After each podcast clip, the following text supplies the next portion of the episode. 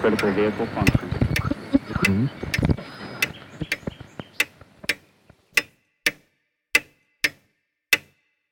Herzlich willkommen zu Zukunft Denken, Episode 43.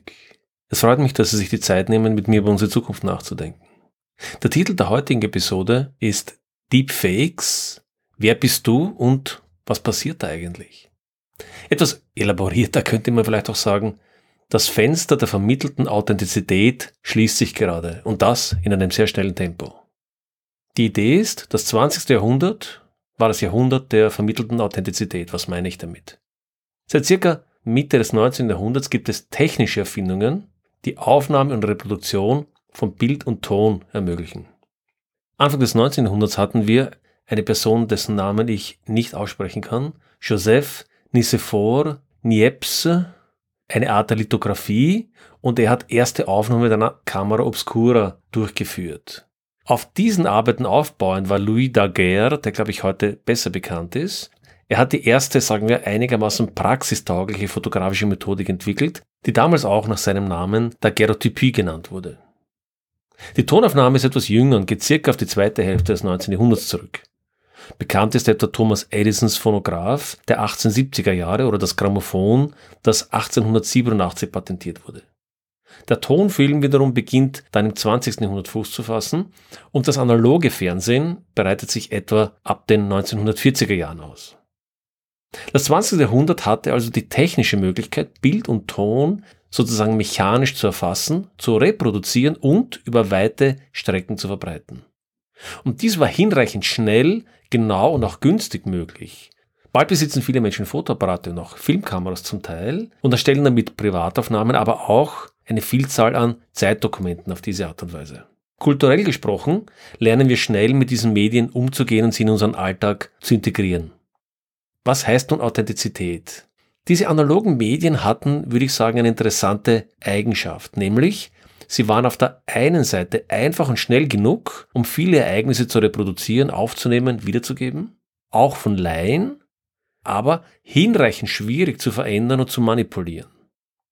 Wobei die Veränderung würde ich jetzt einmal in zwei Dimensionen sehen. Einerseits Manipulation, die im weiteren Sinne den Kontext betrifft. Also die üblichste Form der Manipulation liegt hier natürlich im Grunde in der Natur der Medien, also zum Beispiel welcher Ausschnitt wurde beim Foto gewählt, wie wurde der Film und das Tonband geschnitten, in welchem Kontext wurde aufgenommen, beziehungsweise wurden Szenen nachgestellt. Also ist es überhaupt nicht eine authentische Szene, die ich aufnehme, sondern eine nachgestellte Szene. Und dazu kommen natürlich auch subtilere Formen der Manipulation, etwa das Unterlegen von filmischen Inhalten mit Musik oder Ton, der bestimmte Stimmungen nahelegt oder auch Stimmungen verfälschen kann. Der zweite Aspekt ist dann natürlich die technische Fälschung, also im Sinne von, ich verändere den Inhalt des Bildes oder des Tons. Und natürlich konnte man auch mit analogen Medien fälschen, so gab es etwas Zusammenkopieren verschiedener Fotos zu einer Aufnahme oder das Entfernen, das Retuschieren von Bildern, etwa um Personen oder andere Bildelemente aus einer Aufnahme zu entfernen oder hinzuzufügen. Entscheidend ist an dieser Stelle allerdings, was die technische Manipulation betrifft, dass diese Formen vergleichsweise aufwendig waren. Daher wurden sie im Grunde nur eingesetzt, wenn der hohe Aufwand den Nutzen rechtfertigt hat. Also zum Beispiel in politischer Propaganda.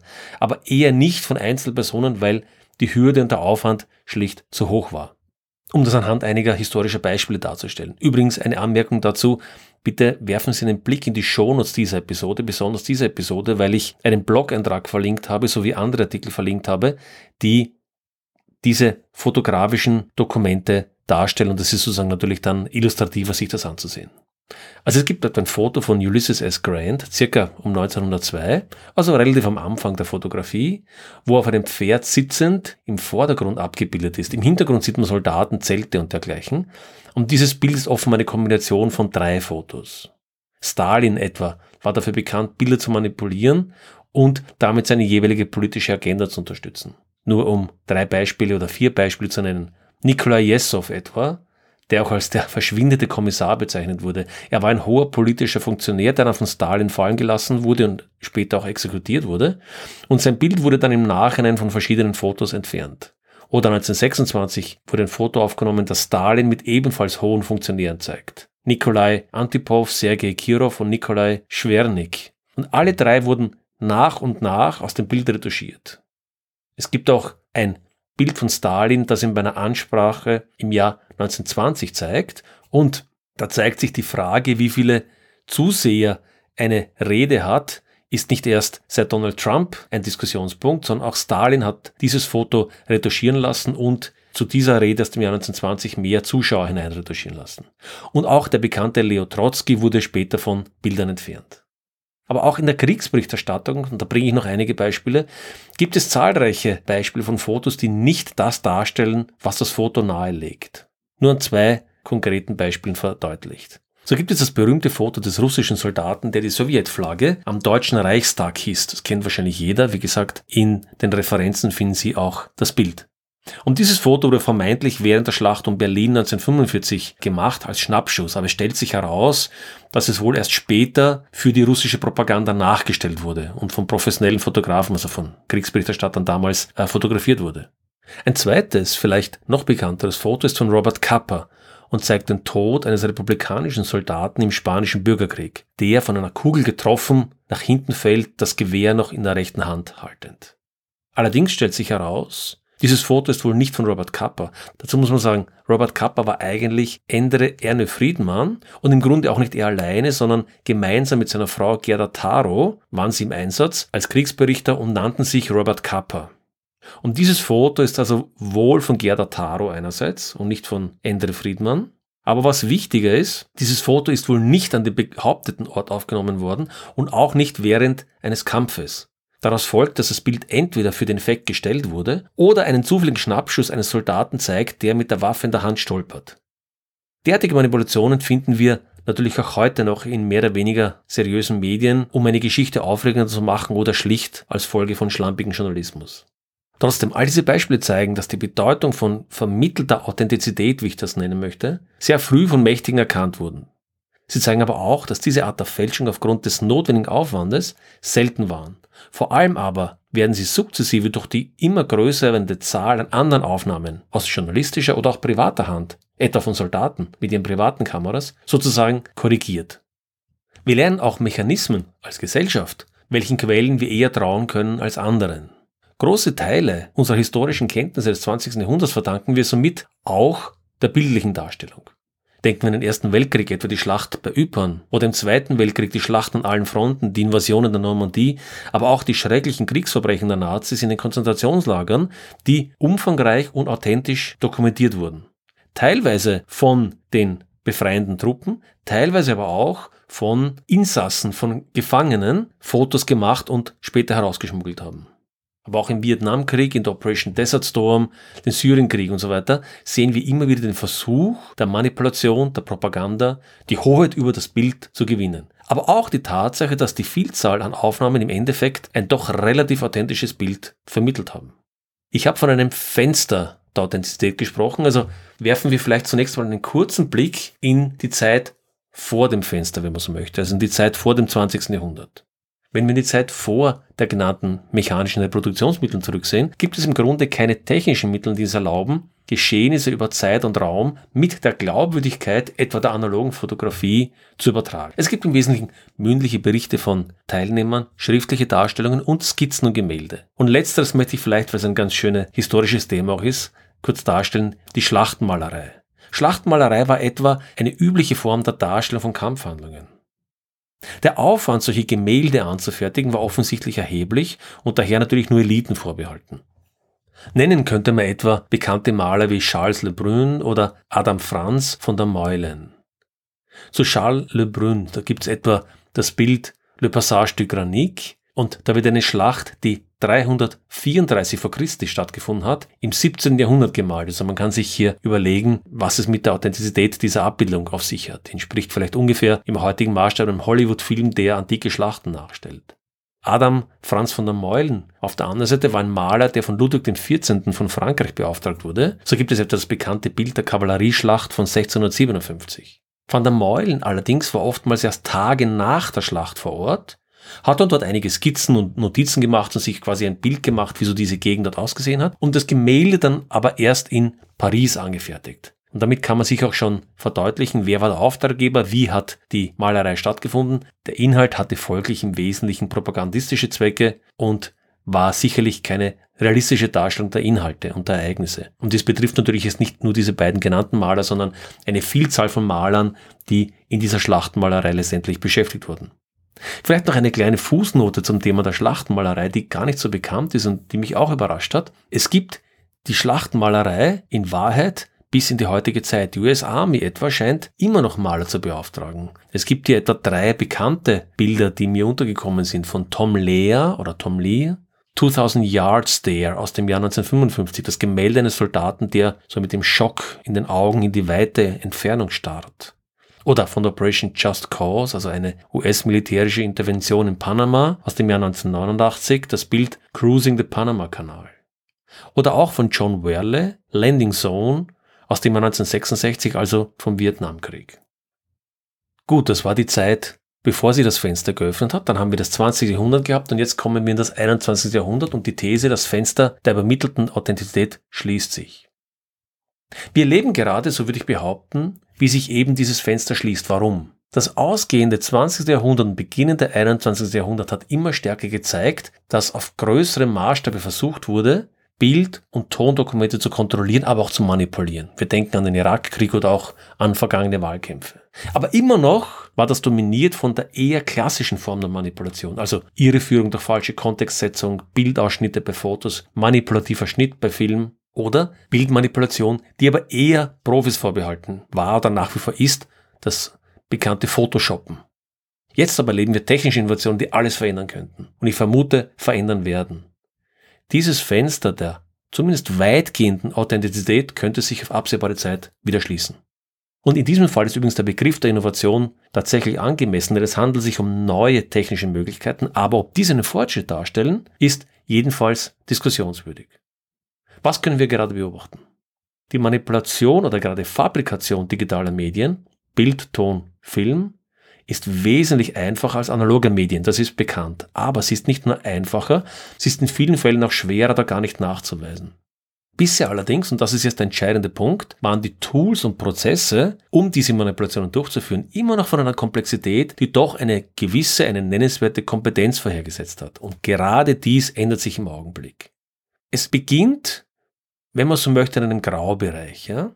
Jeder, der heute ein Smartphone besitzt, hat eine Kamera eingebaut, aber es geht nicht nur um die Optik der Kamera, sondern heute ganz stark um die Software, die dahinter steht. Die Software verändert das optische Bild relativ stark, um auch die Schwächen der Optik auszugleichen. Nun, hat es in vielen Fällen durchaus korrekte Züge, aber wir erleben heute bei vielen Smartphones, die zum Beispiel eine Gesichtserkennung haben, dass sie dann diese Bilder automatisch und teilweise erheblich verändern. Zum Beispiel die Form des Gesichtes, das Gesicht vielleicht etwas schlanker machen oder den Hautton verändern oder die Augen in der Form oder im Aussehen etwas anpassen, hin zu einer, ja, zu einem gewissen Schönheitsideal.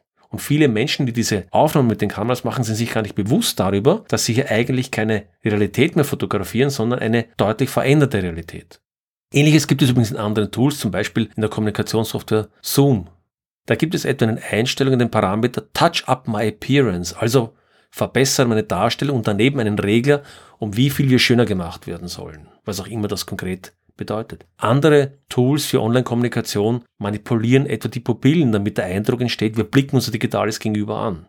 So, das sind einige Beispiele und sind sicherlich im Graubereich der Manipulation. Es gibt auch andere Graubereiche, die eher aus technischen Gründen motiviert sind. Nehmen wir ein Beispiel. Es gibt zum Beispiel die Überlegung, die Bandbreite von Videoübertragungen zu verringern und dadurch nicht ständig das reale Videobild zu senden, sondern das System errechnet quasi zunächst ein dreidimensionales Modell unseres Gesichtes und überträgt dann diesen, wenn man so möchte, digitalen Avatar an das Gegenüber. In unserem Computer wird dann von nun an nur mehr erkannt, wie sich unser Gesicht verändert, etwa die Mimik, Blickwinkel und so weiter. Und diese kompaktere Information wird dann an das Gegenüber gesendet und dort wird unser Bild sozusagen wieder anhand des 3D-Avatars zusammengebaut. Da kann man natürlich schon die Frage stellen, wie sehr unser Bild dann noch tatsächlich authentisch auf der anderen Seite ankommt. Und davon abgesehen, von hier bis zum Videoconference-Plugin, wo wir um, sagen wir, 50 Euro Humphrey Bogart kaufen können und dann als Humphrey Bogart im Videochat auftreten können oder vielleicht auch als unser Chef, ist da natürlich nur mehr ein kleiner Schritt. Wo wir aber nicht mehr vom Graubereich sprechen, sind die sogenannten Deepfakes. Dabei handelt es sich in der Regel um Videos, wo Personen in bestehende Filme hineinmontiert werden oder diese Filme gänzlich fabriziert werden. Eine Bekannte haben leider die sogenannten rachepornografischen Revenge-Porn, wie es im Englischen genannt wird, Videos erlangt. Und das ist ja leider eine häufige Kategorie mittlerweile, wo in der Regel Frauen in ein pornografisches Video hineinmontiert zu werden, um ihnen letztlich zu schaden und ihren Ruf zu stören. Ebenso Bekanntheit haben Videos erlangt, wo etwa Ansprachen von Politikern wie Barack Obama oder Donald Trump so verändert werden, dass 3D-Bilder von diesen Köpfen erstellt werden und dann das Video, die Software, die Mundbewegung, die Gestik und so weiter so verändert, dass sie an einen beliebig erzeugten Text angepasst werden. Und der Ton der Sprache, der Stimme natürlich auch. Das heißt, letztendlich wird hier ein Video erstellt, wo der Präsident oder eine andere prominente Person glaubwürdig etwas spricht, etwas sagt, was sie aber in Realität nie getan haben. Kürzlich übrigens, und da sind wir erst am nächsten Level sozusagen angelangt, wurden diese Dinge nicht nur im Nachhinein gemacht, sondern sogar in Echtzeit. Es gab etwa den Versuch, eine Deepfake-Version eines Nawalny-Mitarbeiters zu erstellen, der in einer Videokonferenz mit Parlamentariern des EU-Parlaments gesprochen hat. Und der Versuch dabei war, eben Nawalny zu diskreditieren, weil eben diese Deepfake-Version des Mitarbeiters halt Dinge gesagt hat, die dieser Mitarbeiter nie gesagt hätte. Das ist noch im Nachhinein gescheitert, aber wir sehen, wo wir uns hier hinbewegen. Versuchen wir das ein bisschen zusammenzufassen, wovon wir überhaupt sprechen. Was wird eigentlich verändert? Im Kern kann man sagen, wird entweder die Zeit, die Örtlichkeit oder der Inhalt und die besonderen Personen verändert. Was meine ich mit Zeit? es wird etwas in die Vergangenheit projiziert, was gar nicht passiert ist, oder es wird etwas von der Vergangenheit in die Gegenwart projiziert. So gibt es etwa die Idee, Spielfilme zu produzieren mit verstorbenen Schauspielern, die dann hier eben sozusagen digital wiederbelebt werden. Es gibt aber auch ernst gemeinte Ansätze, Verstorbene wiederzubeleben. Also sagen, wir haben genug Informationen von Opa aus den sozialen Netzwerken und eine virtuelle Form von Opa wird das dann hergestellt und der spricht dann mit den Enkeln. Kann jetzt jeder selber entscheiden, was er von diesen Ideen hält. Was die zeitliche Dimension bedingt, sollte man aber auch diese beiden Dinge auseinanderhalten. Das eine ist, dass Material für den späteren Gebrauch erstellt wird, also Videos. Und die zweite Dimension ist aber, dass in Echtzeit manipuliert werden kann, dass sukzessive die Software um so vieles besser wird, dass man in Videokonferenz oder in Augmented Reality Personen hineinmontieren kann oder Gesichter verändern kann, sodass man den Eindruck hat, man würde mit einer anderen Person sprechen. Was noch verändert werden kann, ist natürlich die Örtlichkeit, wo etwas aufgenommen wird. Oder eben, wie gesagt, der Inhalt der Personen. Das heißt, es werden Personen dargestellt, die es entweder gar nicht gibt, also rein fiktive Charaktere, oder deren Einverständnis nicht gegeben ist und die verwendet werden, zum Beispiel für Betrugsszenarien, oder aber deren Einverständnis gegeben ist, aber die Empfänger getäuscht werden. Da gibt es auch ein Projekt, von dem ich kürzlich gehört habe, das von den Machern oder von den Planern tatsächlich ernst gemeint ist. Hier gibt es die Idee, ja, Mama und Papa sind ja öfter mal auf Dienstreise und haben dann vielleicht auch keine Zeit mit dem Kind, äh, mit Sohn oder Tochter hier per Videokonferenz zu sprechen, weil sie gerade beschäftigt sind. Also warum nicht einen Mama- oder Papa-Avatar erstellen, der anstelle der echten Eltern hier mit dem Kind sozusagen über Distanz kommuniziert. Und das ist eine tatsächlich ernst gemeinte Serviceidee. Wir können uns jetzt dieser ganzen Thematik der Deepfakes auch von der Seite nähern, uns die Frage stellen, was ist die Motivation für diese Manipulation oder was wird die Motivation der Zukunft sein für diese Manipulation? Und da gibt es das bekannte MICE-Schema, M-I-C-E, steht für Money, Ideology, Coercion or Ego und genau diese Motivationen finden wir natürlich auch in der ganzen Deepfake-Problematik wieder. Also Money, Geld heißt, man kann mit diesen neuen Methoden natürlich Geld verdienen. Ich kann etwa Spielfilme machen, billiger machen vielleicht, weil ich keine echten Schauspieler mehr brauche oder ich kann alte Schauspieler wiederbeleben. Oder denken wir in den ganzen Entertainment-Bereich, Videospiele, die man plötzlich viel realistischer machen kann als bisher. Und natürlich auch der Verkauf der Software zur Erstellung dieser Medien ist ein, ja, letztendlich eine Einnahmequelle. Ganz wesentlich für unsere Betrachtung ist aber natürlich der Aspekt der Ideologie. Wer ist motiviert, das zu tun? Natürlich Menschen, die irgendein ideologisches Interesse haben. Denken wir an politische Propaganda, zwischenstaatliche Diplomatie, wie wir es mit diesem Nawalny-Beispiel gehört haben, wo versucht wird, hier ein falsches Bild bestimmter politischer Personen zu erreichen oder Berichte aus Krisenregionen etwa. Wer weiß in zehn Jahren noch, welches Handybild aus Syrien oder der Krisenregion der Zeit dann eben irgendeine Authentizität hat.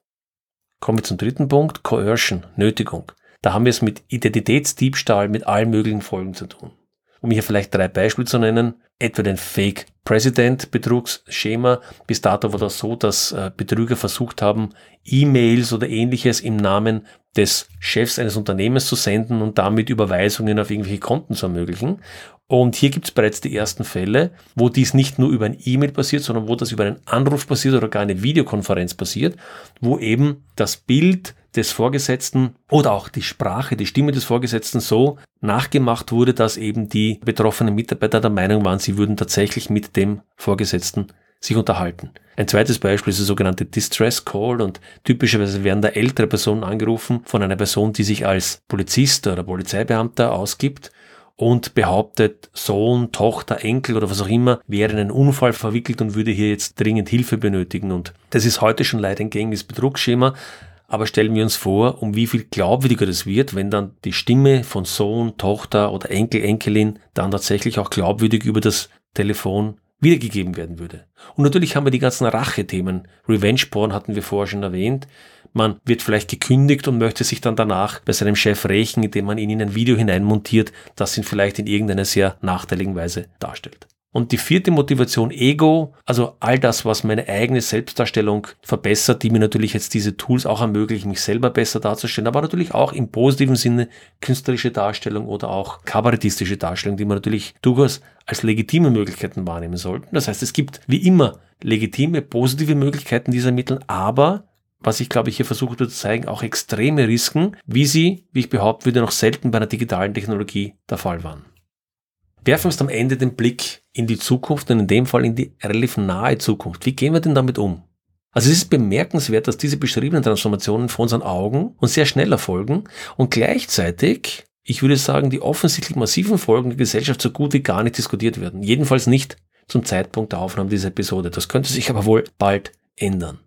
Um es konkret zu machen, in wenigen Jahren wird es wahrscheinlich jedem minderbegabten 14-Jährigen mit einem Smartphone und einer App für ein paar Euro möglich sein, eine Podcast-Episode zu erstellen, in der Joe Rogan mit Donald Trump oder Barack Obama spricht. Ein YouTube-Video zu erstellen, wo ein bekannter Journalist die Bundeskanzlerin interviewt. Einen Film zu machen, in dem Tom Cruise mit Marilyn Monroe gemeinsam auf dem Motorrad fährt. Oder, noch schlimmer vielleicht, ein unappetitliches Video, das eine Klassenkameradin in einer pornografischen Situation zeigt. Und all diese Medien werden kaum oder gar nicht von echten Aufnahmen unterscheidbar sein. All diese Medien werden, wie gesagt, mit geringen Sachkenntnissen und ubiquitär verfügbaren Computern hergestellt werden können. Sollte es dann noch die sozialen Medien und Videoplattformen in der heutigen Form oder etwa heutigen Form geben, so ist zu erwarten, dass ein großer Teil der dortigen Medien stark verändert oder gar komplett fabriziert sind. Man könnte auch sagen, jede Person, die in der Öffentlichkeit steht, Politiker, Künstler, sonstige Prominente werden praktisch geflutet sein mit fabrizierten oder falschen Videos. Und noch dazu mit Videos, wo der Unterschied nicht erkennbar ist. Denken wir darüber nach. Wie aber sieht eine Welt aus, in der der Großteil der Medien möglicherweise völlig unauthentisch sind, aber authentisch wirken? Wo wir von einem Tsunami derartiger Machwerk überschwemmt werden. Es gibt in der Fachdiskussion einige Überlegungen, wie man mit diesem Problem umgehen könnte und im Wesentlichen stellt sich aber heraus, dass der Umgang sehr, sehr schwierig und sehr, sehr komplex ist. Im Wesentlichen wird unterschieden zwischen a priori und a posteriori Maßnahmen. Das heißt, a priori Maßnahmen heißt Methoden, die versuchen zu verhindern, zu regulieren. Das heißt, zu verhindern, dass solche Aufnahmen in den Umlauf kommen oder zumindest transparent machen, dass sie entsprechend verändert wurden. Das ist natürlich, wie man sich vorstellen kann, sehr, sehr schwer durchzusetzen a posteriori Maßnahmen, also Maßnahmen, die nachdem das Material in Umlauf geraten ist, versuchen zu erkennen oder durch kritische Rezeption deutlich machen versuchen, dass es sich um Fälschungen handelt. Wir erkennen, dass diese Maßnahmen der Identifikation, der kritischen Rezeption enorm schwer sind und wahrscheinlich scheitern werden, denn wir haben einen Wettrüsten, in dem der Versuch der Erkennung solcher Fakes eigentlich zum Scheitern verurteilt ist. Und zwar aus mehreren Gründen. Auf der einen Seite, jedes Tool, das solche Fakes erkennt, wird natürlich sofort von den Produzenten der Tools, die diese Fakes erstellen, verwendet, um das eigene Tool zu verbessern. Oder anders gesagt, je besser die Detektionstools werden, umso besser werden auch die Fake-Tools. Und was dazu kommt ist, die Identifikation dauert natürlich unter Umständen Zeit. Wenn ich aber ein Video hinauswerfen kann, das verteilt sich durch die sozialen Medien und dann zwei Tage drauf sagt jemand, Moment einmal, das stimmt aber gar nicht, das ist woanders aufgenommen worden und so weiter, ist natürlich der Schaden bereits angerichtet. Aber auch das Verhindern von Deepfakes stellt uns natürlich vor extreme Probleme im Sinne der, der Vermittler. Wenn wir an die heutigen sozialen Medien denken, wenn diese die Gatekeeper-Funktion bekommen sollen, zu definieren, was authentisch, was nicht authentisch ist, kommen wir natürlich eine ganz ernsthafte Frage, was ist überhaupt noch freie Meinungsäußerung und wer entscheidet dann, was hier veröffentlicht wird. Es könnten sich möglicherweise neue Wege des Vertrauens anbieten oder entwickeln. So könnten zum Beispiel die aktuell ja sehr stark leidenden klassischen Medien sich Chancen herausarbeiten. Aber an dieser Stelle scheint das Problem und auch die Gelegenheit noch nicht wirklich erkannt worden zu sein. Also wir stehen im Grunde vor einer fundamentalen Frage des Vertrauens, würde ich sagen. Können wir in wenigen Jahren irgendeiner medierten Darstellung überhaupt noch vertrauen? Einem Online-Video, einem Podcast-Interview, einem Videocall mit unserem Boss oder einem Klienten, einem Foto im Internet oder gar einem telefonischen Anruf unserer Eltern, Enkel, Freunde. Und diese Versuche wurden bereits gemacht. Es gibt Tools, die Stimmen imitieren und ein Journalist hat mit diesem Tool seine Eltern angerufen und seine Eltern sind auf diesen Fake-Call hereingefallen. Denken wir, wie die Situation in fünf oder zehn Jahren sein wird. Und das Kernproblem ist natürlich, ist das Vertrauen in solche medialen Darstellungen verloren gegangen, wird es nur mehr sehr schwer zurückzugewinnen sein. Wo bleiben wir? Also, ich wiederhole die Frage, wenn wir in all unseren Kanälen mit diesen Materialien überschwemmt werden. Ja, besonders in dieser Episode habe ich keine gute Antwort auf diese Frage, aber mir scheint das ein Problemfeld zu sein, das von ganz erheblicher Bedeutung für unser Privatleben, für das geschäftliche Leben, aber besonders auch für die Demokratie der nächsten Jahrzehnte ist. Ich sehe diese Episode vielleicht daher eher als einen Aufruf, über dieses Problem nachzudenken und vielleicht auch hier zu diskutieren. Damit bedanke ich mich wieder, dass Sie sich die Zeit genommen haben zuzuhören. Ich nehme an, Sie finden die Auseinandersetzung mit diesen Themen wichtig und relevant, denn sonst würden Sie ja, so nehme ich an, nicht zuhören. Ich würde Sie daher bitten, empfehlen Sie diesen Podcast weiter, zum Beispiel durch Apple Podcast Bewertungen oder andere Plattformen, indem Sie Freunden, Kollegen oder Familie davon erzählen oder auch indem Sie die Episoden auf sozialen Netzwerken teilen. Nicht zuletzt überlege ich mir, demnächst mit gemeinschaftlichen Events zu beginnen, wo wir über Themen diskutieren, zum Beispiel solchen, die ich hier im Podcast angerissen habe, und überlegen, wo jeder von uns etwas beitragen kann. Wenn Sie dazu Anregungen haben oder inhaltlich zu einer Folge, dann freue ich mich natürlich immer über Zuschriften. Damit sind wir am Ende angelangt und ich wünsche Ihnen noch einen guten Morgen, einen erfolgreichen Tag oder einen geruhsamen Abend, wann auch immer Sie mir zuhören. Bis zum nächsten Mal.